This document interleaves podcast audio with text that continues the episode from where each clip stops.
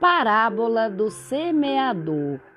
Naquele mesmo dia, Jesus saiu de casa e se sentou à beira do lago.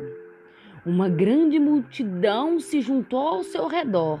Havia tanta gente que Jesus entrou num barco e sentou. E toda a multidão permanecia de pé na praia. Jesus lhe ensinou muitas coisas por meio de parábolas. Ele dizia: Certo homem saiu para semear. Enquanto semeava, uma parte das sementes caiu à beira do caminho e os pássaros vieram e as comeram. Outra parte caiu no meio de pedras, onde havia pouca terra. Essas sementes brotaram depressa, pois a terra não era funda.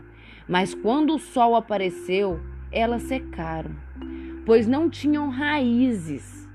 Outra parte das sementes caiu no meio de espinhos, os quais cresceram e a sufocaram. Uma outra parte caiu em terra boa e deu fruto, produzindo 30, 60 e até mesmo 100 vezes mais do que tinha sido plantado. Quem pode ouvir, ouça.